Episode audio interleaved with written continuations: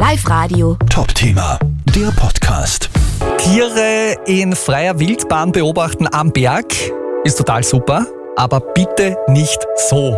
Hallo bei Live Radio am Mittwoch am Krippenstein in Obertraum ist ein Franzose einer Gemse nachgelaufen. So weit und so lang, dass er die Nacht am Berg hat verbringen müssen und schlussendlich auch mit dem Hubschrauber vom Berg geholt hat werden müssen. Bestätigt Bernhard Dankelmeier von der Bergrettung. Nach der Bergung hat man gefragt, warum er eigentlich in dieses Gelände gekommen ist.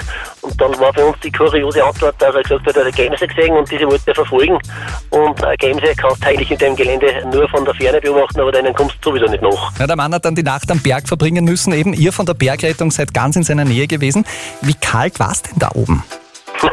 Nachdem ich selber auch am Berg war, haben wir ein paar Mal geschaut im Internet. Also es hat um die 0 Grad gehabt und er war unterkühlt leicht kalte Füße hat er gejammert und er hat so einen Pullover mitgehabt.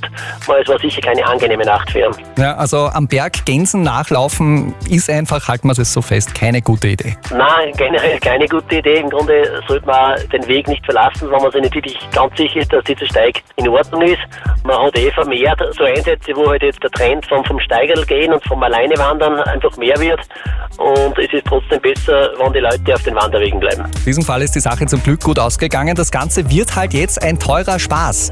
Eine Stunde Bergrettung kostet 400 Euro. Der Einsatz hat mehrere Stunden gedauert und eine Versicherung hat der Mann aus Frankreich offenbar nicht gehabt. Live Radio. Top-Thema, der Podcast.